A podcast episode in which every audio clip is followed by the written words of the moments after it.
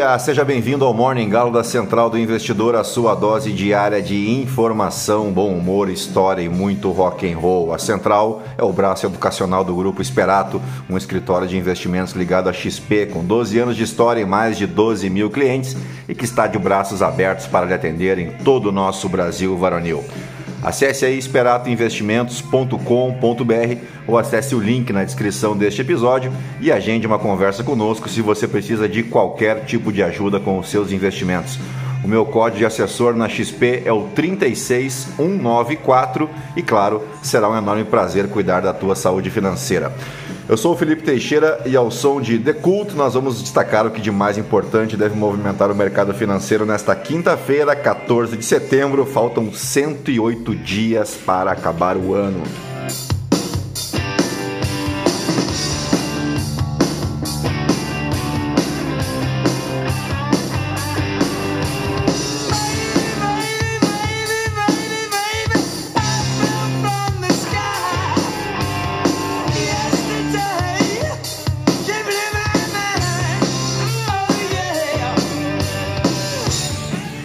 Muito bem, são 6 horas e 41 minutos, 21 graus aqui em Itapema. Hoje é Dia Mundial, sabe do que? Da capivara, também conhecida como capincho no Rio Grande do Sul.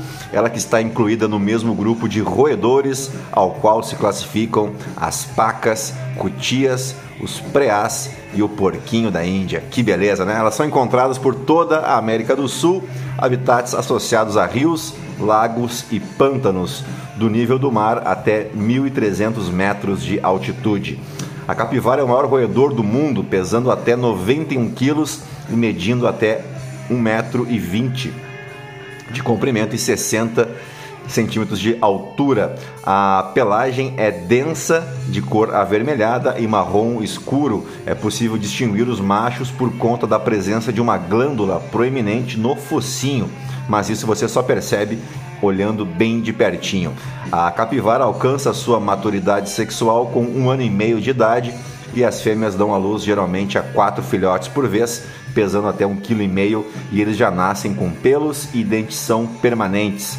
Em cativeiro podem viver até 12 anos de idade e a palavra capivara também pode se referir à ficha corrida, né? a ficha completa de alguém, tipo quando você quer pesquisar os BOs de determinada pessoa na justiça, né? Você pode dizer que vai levantar a capivara do fulano, né? E em outras culturas Capivara também pode ser relacionada à mulher safada, uma piriguete, mas não façam isso, não é legal, né? Especialmente do ponto de vista das capivaras. Bem, também é Dia Nacional do Frevo, um tipo de dança brasileira originada no Recife, no estado de Pernambuco. É um ritmo musical acelerado que mistura a marcha e o machixe e também possui alguns elementos de capoeira.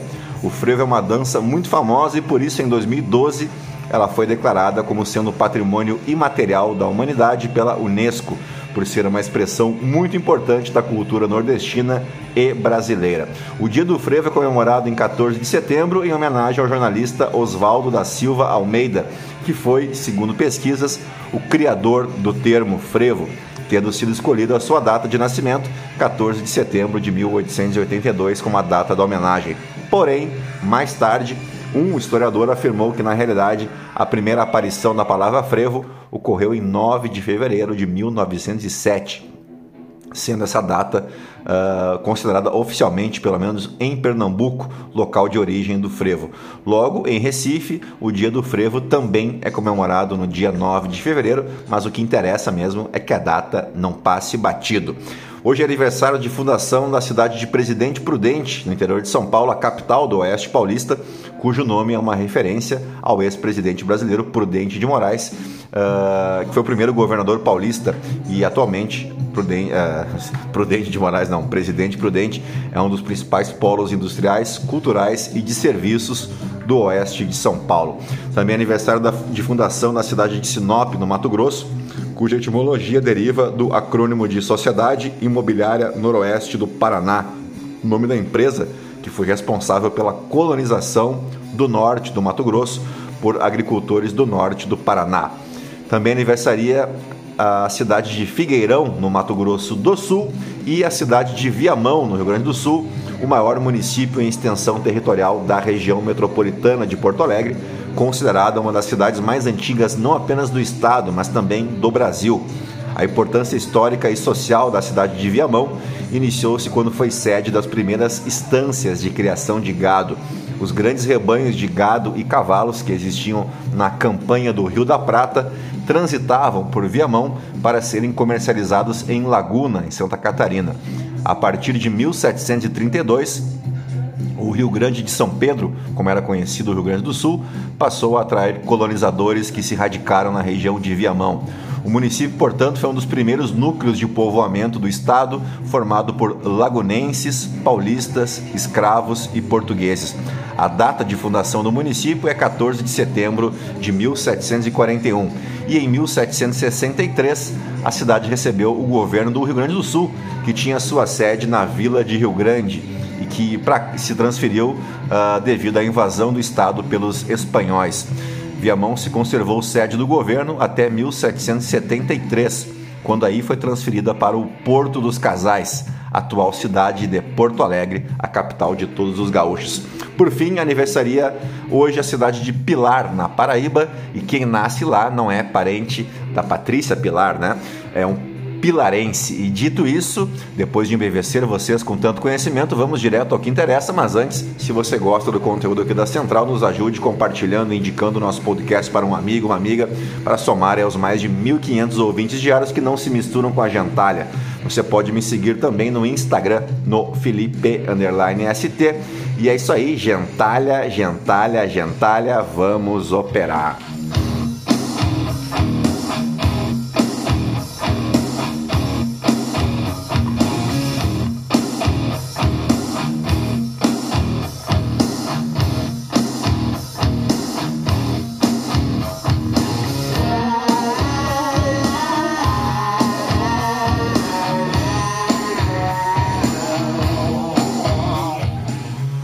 Som desse clássico do Alice in Chains, vamos fazer os destaques do mercado financeiro. As bolsas asiáticas encerraram a quinta-feira com ganhos generalizados, mesmo caminho apontado pelos futuros em Wall Street, à medida que os investidores se preparam para a decisão do Banco Central Europeu sobre as taxas de juros.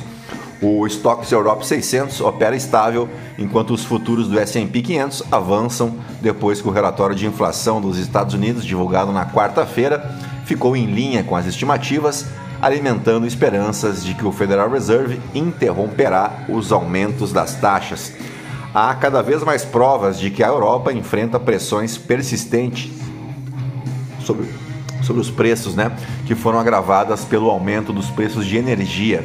Os mercados seguem apostando em um corte de 0,25 pontos, uma mudança rápida em relação ao início deste mês, onde os investidores estavam firmemente no campo de que as taxas se manteriam estáveis. Os preços do petróleo seguem avançando, aumentando as preocupações inflacionistas, com o petróleo WTI a ser negociado perto dos 89 dólares por barril e o Brent acima dos 92 dólares. A demanda superará a oferta em 1,2 milhão de barris por dia em média durante o segundo semestre. Curiosamente, o mesmo, praticamente uh, o mesmo volume uh, anunciado, né, o corte diário anunciado pela Rússia e pela Arábia Saudita. E quem projetou que a demanda superará a oferta foi a Agência Internacional de Energia. As acusações, as acusações não, as ações da Army Holdings devem começar a ser negociadas nesta quinta-feira no Nasdaq Global Select Market, depois que a designer de chips fixou o preço de sua oferta pública inicial em 51 dólares por ação, que era o limite superior da faixa. Né? A empresa levantou 4,8 bilhões de dólares avaliando-se em cerca de 54,5 bilhões de dólares na maior listagem do ano. Por aqui, a Câmara dos Deputados aprovou nesta quarta-feira mais um regime de urgência, dessa vez de um projeto de lei de mini reforma eleitoral. Olha o perigo. As propostas precisam ser votadas na Câmara e no Senado e depois sancionadas até 6 de outubro para valer nas eleições do ano que vem. O mérito dos projetos ainda deve ser votado. O regime de urgência acelera a tramitação de uma proposta e permite que seja analisada diretamente no plenário sem passar pelas comissões temáticas. Os dois projetos foram elaborados no grupo de trabalho sobre a mini-reforma e passaram por uma série de mudanças depois de apresentados aos líderes partidários. A mini-reforma flexibiliza uma série de regras, como o uso do fundo eleitoral, a prestação de contas e a cota feminina de 30%. Uma das mudanças permite que as doações via Pix sejam realizadas por pessoas físicas com qualquer chave, sem necessidade de a chave ser o CPF. A regra atual diz que as doações têm que ser por CPF e há um limite de 10% dos rendimentos brutos declarados pelo doador à Receita Federal no ano anterior à eleição. Dito isso, vamos às principais manchetes dos portais de notícia no Brasil e no mundo, ainda ao som de Alice in Chains.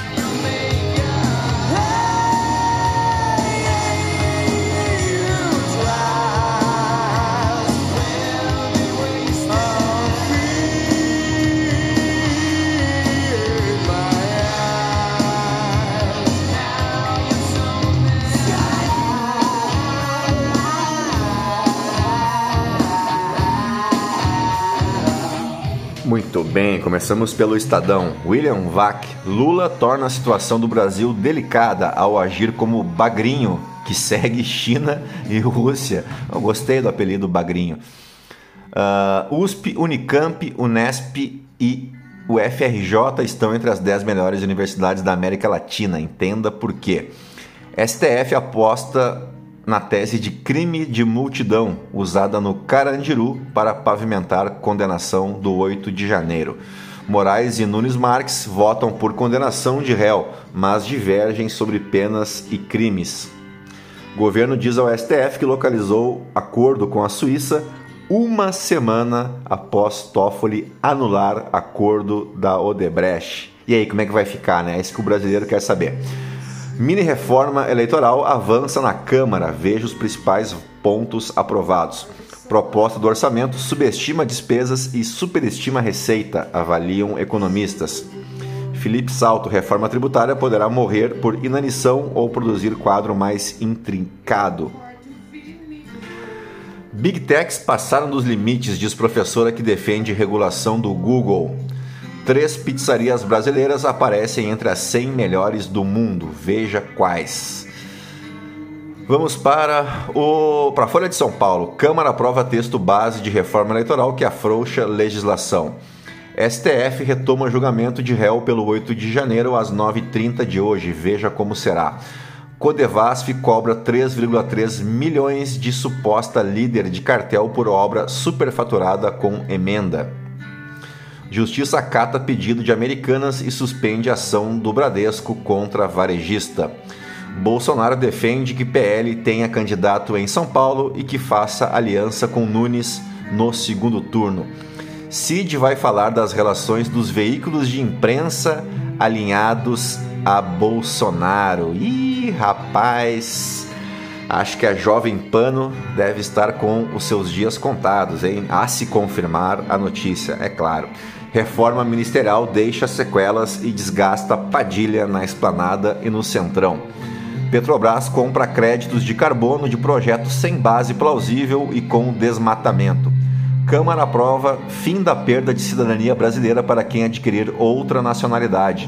Cidade de São Paulo tem gangorra de calor e frio após dia mais quente do ano. Rio Grande do Sul tem previsão de novo ciclone e já sofre com cheias. Viatura é arrastada. Vamos para o valor econômico. Câmara legaliza apostas esportivas e jogos online. Texto vai ao Senado. Grupo Casas Bahia levanta 622,9 milhões em follow-on. Resgate de BDRs do Nubank faz bolsa perder 500 mil investidores. Inflação na Argentina é a maior em 32 anos. Valor estreia canais de conteúdo no WhatsApp. Veja como seguir. TSE forma maioria para manter cassação de Deltan Dallagnol. Quem é o primeiro réu do 8 de janeiro julgado pelo STF?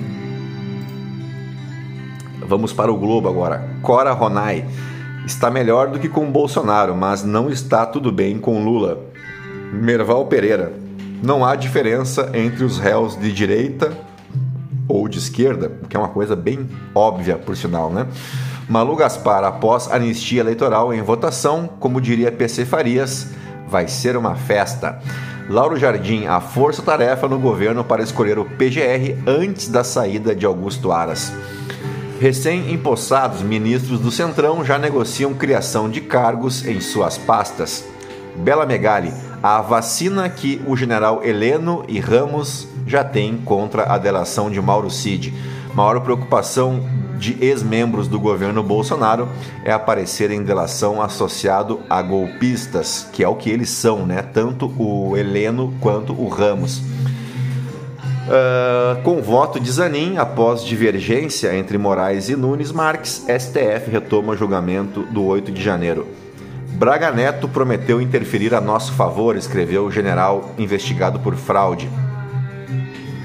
Uh, vamos para o Poder 360 agora. Roberto Jefferson vai a júri popular por atirar em policiais. Lula é um socialista com vocação totalitária, diz Javier Milei. Alcolumbre dará continuidade à PEC que fixa mandato de oito anos no STF. Câmara aprova primeiro projeto de reforma eleitoral que afrouxa regras. Uh, Moraes vota para condenar réu do 8 de janeiro a 17 anos de prisão. CNJ abre reclamação contra advogado de réu do 8 de janeiro. Uh, Câmara aprova taxação de 18% para empresas de apostas.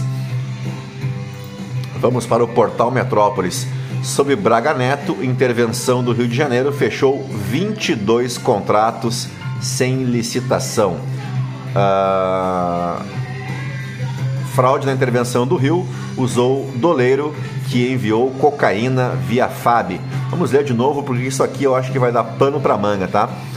Fraude na intervenção do Rio de Janeiro, usou o mesmo doleiro que enviou cocaína via FAB. Então aquela história daquele sargento, né, que assumiu toda a culpa sozinho, está cumprindo pena. Acho que pode, poderemos ter novidades sobre esse caso e essas novidades devem implicar mais pessoas. 8 de janeiro, suspeito de blindar acampamento golpista presta depoimento à CPI. Moraes autoriza videoconferência e depoimento de Delgatti é remarcado. Uh, vamos pro The New York Times. Sindicato se prepara para a greve limit, uh, contra montadoras de Detroit nesta sexta-feira. Uh, no The Washington Post, o destaque aqui é o, o Ron DeSantis, ele fez voos privados e hospedagem não divulgada por meio de doadores ricos. As viagens incluíram um voo privado para prestigiar sede do torneio Masters com pernoite e partidas de golfe.